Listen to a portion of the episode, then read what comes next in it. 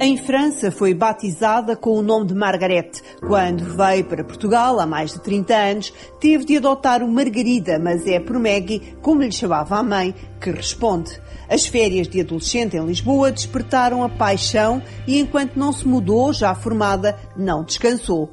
Analista clínica, trabalhava para um grande grupo de laboratórios, até que chegou a crise económica e, com ela, os despedimentos em massa. Em 2012, Maggie não escapou. Eu era técnica sénior e fui uma das 70 pessoas que foram despedidas nessa leva. Entretanto, fui para o Fundo de Desemprego, onde ganhava, portanto, um terço do que eu ganhava na vida ativa, não é? Tinha 40 e tal anos. Encontrar trabalho na minha área era muito difícil, porque havia muitos jovens a sair das faculdades e os ordenados tinham baixado drasticamente.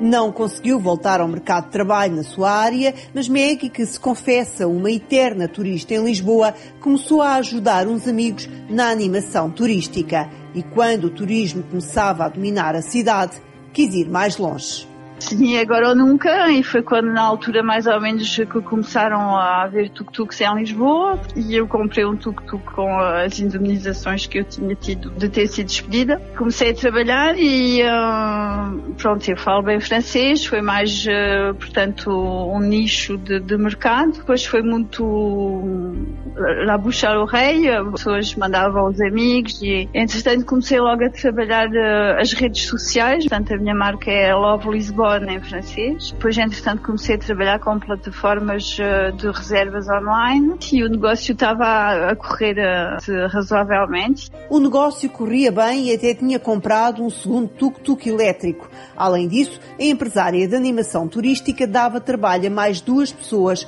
como freelancers. Não tinham mãos a medir.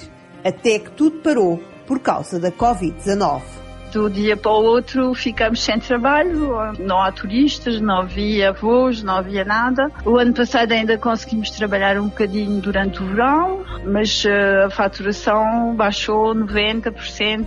Com uma quebra de faturação tão grande e a atividade parada, teve direito à ajuda do programa Apoiar. Ironicamente, acabou por conseguir algum trabalho e rendimento à custa da sua antiga profissão. Neste momento como técnica substituta num, num grande grupo de análises clínicas e faço colheitas de sangue, de Covid.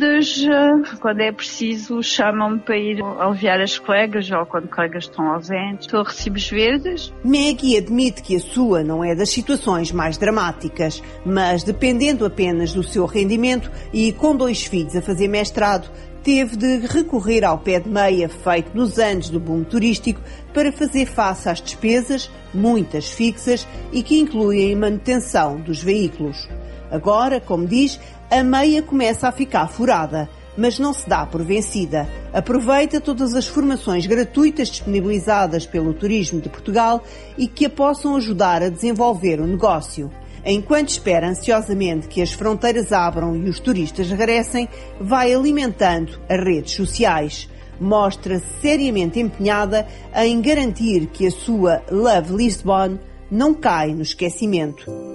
Todos os dias faço um post com uma fotografia de Lisboa ou duas, quando tenho a ocasião uh, de fazer um live em Lisboa, vou fazer um live em Lisboa ou no ao Porto Sol, ou falo sempre um bocadinho, consigo fazer alguns concursos de vez em quando também na, nas redes sociais. A minha maneira de trabalhar é muito personalizada, não é? Tento acarinhar as pessoas que já me seguem para não cair no esquecimento e para quando elas voltarem ou quando tiverem amigos que venham cá, uh, lembrem-se que existe a Love E que pode-lhes proporcionar, a, a, portanto, bons momentos. Somos uh, cinco estrelas também no TripAdvisor e não queria que isso caísse no esquecimento.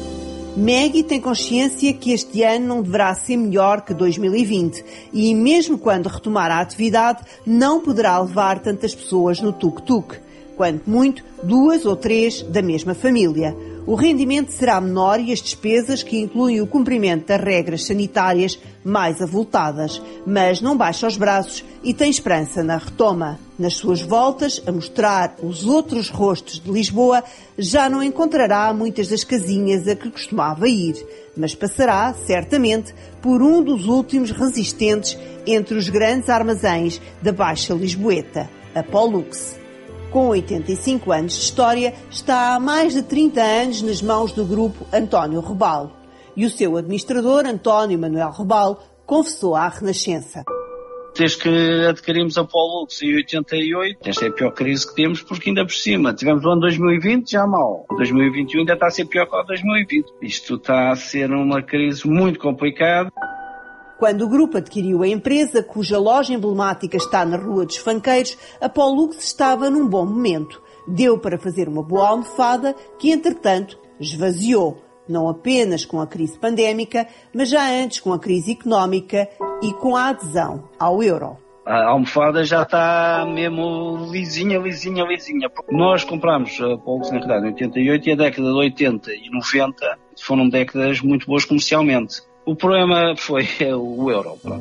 A partir de 2002, as coisas, pelo menos falo por nós poucos, estagnaram e até baixaram. Serviu-nos a almofada que conseguimos até aos anos, até 2000, desde que entramos neste século, as coisas não têm ajudado, não só a entrada do euro primeiro em 2002, depois as duas crises, portanto a almofada já, ou seja, essa reserva já foi toda. Agora é diferente porque a pandemia e os confinamentos determinaram o encerramento das lojas. Durante dois meses, o ano passado, e há mais de três este ano, a maior parte dos funcionários foram para casa, ao abrigo do layoff simplificado. Não havia outro remédio, diz António Rebalo mais de 80% têm layoff, se calhar até 85% com as lojas fechadas não temos, isto aqui não há teletrabalho numa loja de venda ao público. O encerramento das lojas em Lisboa, Porto, Almada, Amadora e Aveiro determinou uma quebra na faturação de 26% o ano passado. Na área da hotelaria, de que a empresa é grande fornecedora, a redução ultrapassou os 45%. A Pollux recorreu aos apoios disponibilizados pelo governo. Apesar de os considerar insuficientes, o administrador admite que ajudaram a manter os cerca de 100 postos de trabalho.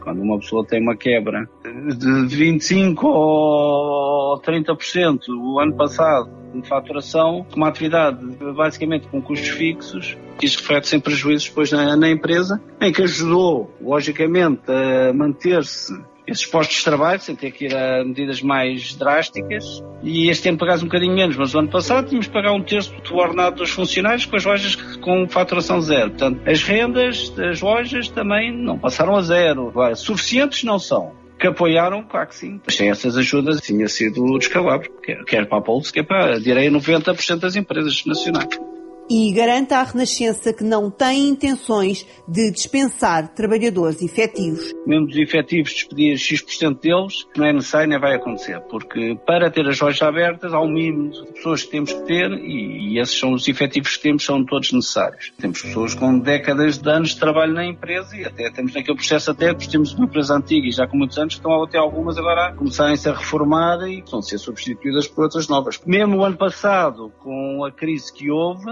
as pessoas que estavam a contrato a termo certo, três pessoas passaram para efetivas. Mais difícil será fazer tantas contratações a termo como fazia antes, para os períodos de maior procura, no Natal ou para reforço nas férias. António Rebalo diz que esta não é uma atividade que possa passar para o online. Ainda assim, as vendas através deste canal aumentaram significativamente durante a pandemia achamos que o nosso tipo de produto é mais na loja, fisicamente, as pessoas a verem, mexerem e tal, para escolher e, logicamente, não vou esconder que o ano passado mais que duplicou as vendas online, não só porque estávamos fechados fisicamente, como as pessoas adquiriram esse hábito de estar em teletrabalho e não poderem circular tanto, mas uh, ainda não é aquele canal que safe um ano como acho que está o 2020 e 2021 da Pulse com tanto tempo com as lojas fechadas não chegam e o empresário deseja que as lojas possam voltar a funcionar normalmente a curto prazo e sem mais interrupções. Dá o ano de 2021 por perdido, como 2020, mas mostra-se otimista quanto a uma recuperação a partir de 2022. Não muito longe desta loja da Baixa está, por exemplo, Joana Tavares, e é pela Penha de França que quer continuar. Tem 30 anos e é mãe de quatro filhos. Em 2012, sem trabalho, emigrou pela primeira vez e levou a filha mais velha para a Inglaterra com poucos meses de vida. A Renascença revelou que a adaptação não foi fácil. Fui só eu sozinha com a minha filha. Ela já tinha quatro meses. Decidi ir para o pé da, da minha prima. Só que hum, já não há aquela relação próxima sequer. Então foi, o início foi muito complicado, a adaptação. Entretanto comecei a trabalhar num pub, foi onde conheci o meu ex-parceiro. Hum, e uns meses depois, pronto, vi-me grávida outra vez e novamente sem emprego. Seis anos depois, aproveitou as poupanças de imigrante e regressou a Portugal, onde acreditava poderia criar os filhos e trabalhar. Eu voltei porque tinha acabado de ter o meu, o meu terceiro filho e a minha vida lá, apesar de, de, já estar como gerente, pronto, estava estável. Só que a nossa vida era casa, trabalho, trabalho, casa, vida de imigrante. Depois também havia muita gente a dizer que o país já estava melhor, que não era como, como eu fui, não era aquela crise. E decidimos voltar. Uma nova gravidez, a separação e a pandemia deitaram por terra a hipótese de arranjar um emprego, assim como uma creche onde pudesse ter os dois filhos mais novos. E agora é o ex-companheiro quem assume o pagamento de 400 euros da renda de casa com duas assoalhadas e degradada. Apesar da insistência de Joana, a senhoria nunca fez contrato e já avisou que terá de sair em setembro. Neste momento tenho o apoio do meu ex-parceiro, é ele que me paga a renda de casa. O plano era o Afonso em setembro já entrar na escola do irmão, porque já é mesmo escola, já é pré, já ele vai ter quase 3 anos. Eu arranjar logo trabalho, não é? Pronto, eu vivo com o abono, o que o pai do, dos meus filhos me dá. Não temos apoio nenhum de RCI nem nada. Só que a senhoria decidiu que, como vai haver umas obras aqui que o condomínio vai pagar na casa dela, por causa de infiltração, que nós temos que sair daqui até setembro recebe 300 euros por mês de abono e o cartão de refeição do pai das crianças mais novas é uma ajuda para as despesas essenciais. Joana confessa que nunca pensou precisar de viver com o rendimento social de inserção, mas é esse mesmo subsídio que espera conseguir o mais rapidamente possível enquanto não arranja emprego. Diz que está inscrita no IFP, mas ainda não foi chamada. Procurou apoio da Junta de Freguesia e poderá ser recebida por uma assistente social, mas apenas em maio. Entretanto, contatou a Santa Casa da Misericórdia de Lisboa, que em princípio a poderá orientar no pedido do RSI e na disponibilização de alimentos. Mas a sua principal preocupação é a casa e não esconde a revolta pelos preços exorbitantes praticados e, em muitos casos, sem recibo. Não gostaria de sair da zona onde vive porque tem apoio do ex-companheiro, que define como um pai muito presente para os filhos. Mas não exclui a hipótese de deixar Lisboa ou até de voltar a emigrar? Muito honestamente já, já pensei Itália, Espanha, para Inglaterra, como é que é emigrar para lá e, e voltar a emigrar para a Inglaterra. Muito honestamente acho que é o que está mais em cima da mesa. Se isto não correr bem, eu vou ter que pegar nos meus filhos e voltar para lá. Em caso de imigração, Inglaterra merece preferência porque é lá que vive com o pai o seu segundo filho, que vê algumas vezes por ano. E não desiste do sonho a realizar com a ajuda de uma amiga abrir o meu próprio negócio com uma amiga que, que tem o capital para ajudar, para abrir ela quer abrir uma coisa e como sabe que eu tenho muita experiência em gerência e restauração, hotelaria, quer-me quer -me ajudar, talvez um, um bed and breakfast, um hostel ou... Mas insiste, a prioridade é a casa. Maria Clara Gonçalves tem o dobro da idade de Joana e é o retrato fiel de uma pessoa atingida pelas duas crises, económica e pandémica. Define-se como uma lutadora, sempre a contrariar as más voltas da vida. Foi casada com um construtor civil que, na altura em que os negócios corriam de feição, expandiu a atividade para o Algarve. Clara deixou o emprego e passou a trabalhar no escritório da empresa, acompanhando mais de perto as três filhas do casal. A vida corria bem, foram anos de ouro, fruto de muito trabalho, disse a Renascença. Até que a crise económica se abateu sobre o país e afetou muitas áreas, nomeadamente o imobiliário. Em pouco tempo, tudo mudou a área dele era construção e comprava e vendia, portanto, as aplicações eram muitas, a compra de terrenos e de repente de um dia para o outro os bancos fecharam as portas, fecharam a torneira, vá lá, dos empréstimos e os pequenos construtores não vivem sem os bancos. É impossível. E com as vendas paradas, eh, foi o cair a pique, porque as despesas, eh, elas são certas, são as carrinhas, são os seguros, só posso dizer que em menos de três anos, talvez, fomos do céu ao inferno, mas não há isso, tanto a nível eh, empresarial como familiar, porque depois é difícil eh, conciliar as duas coisas. A empresa ficou insolvente, perderam as casas e a quinta do Algarve e pouco tempo depois o marido de Clara faleceu, deixando-lhe todas as dívidas. O subsídio de desemprego de 400 e tal euros nem sequer chegava para as despesas da moradia em que Clara vivia com a filha mais nova. Manifestando ainda revolta, revela a Renascença que tentou negociar com o banco porque sabia que o seu património valia mais do que as dívidas. Sem sucesso. Não consegui vender nada, tentei negociar com o banco. Vou-lhe dizer, a casa estava avaliada em 600 mil euros, a dívida era 200 mil. Era muito fácil vender aquela casa, pagar a dívida ao banco. Quer dizer, eles deixavam-me vender a casa com uma penhora. Pois ninguém comprou uma casa desse valor com a penhora, não é? O que é que acabou por acontecer? O banco vendeu a casa pelo valor da dívida. Ou seja, ele vendeu uma vivenda por 200 mil euros. 200 mil euros era o valor do terreno, na altura. Ou seja, não sobrou nada para mim, não é? Vendeu tudo o que conseguiu, alugou um pequeno apartamento e respondeu a anúncios. Há sete anos começou a fazer limpezas e, como sempre gostou de costura, foi criando peças que passou a vender em mercados ao fim de semana. A pandemia voltou a trocar-lhe as voltas.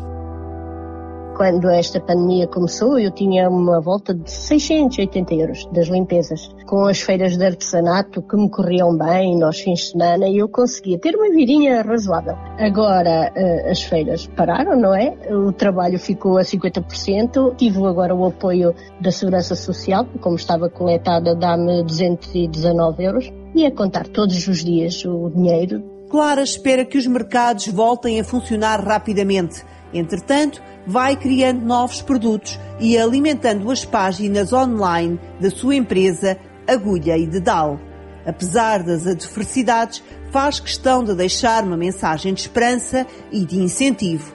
Gosta de pensar que pode ser um bom exemplo que não desistam. Há sempre uma restinha de esperança lá no fundo, olha, a gente tem sempre que se agarrar a alguma coisa. E não, não queremos ser olhadas como coitadinhas. E é verdade que eu bati no fundo e que chorei muito e, e tive momentos de muita, muita, muita revolta. Mas é preciso é levantar a cabeça. E eu vou à luta e não desistam. Foi como eu fiz.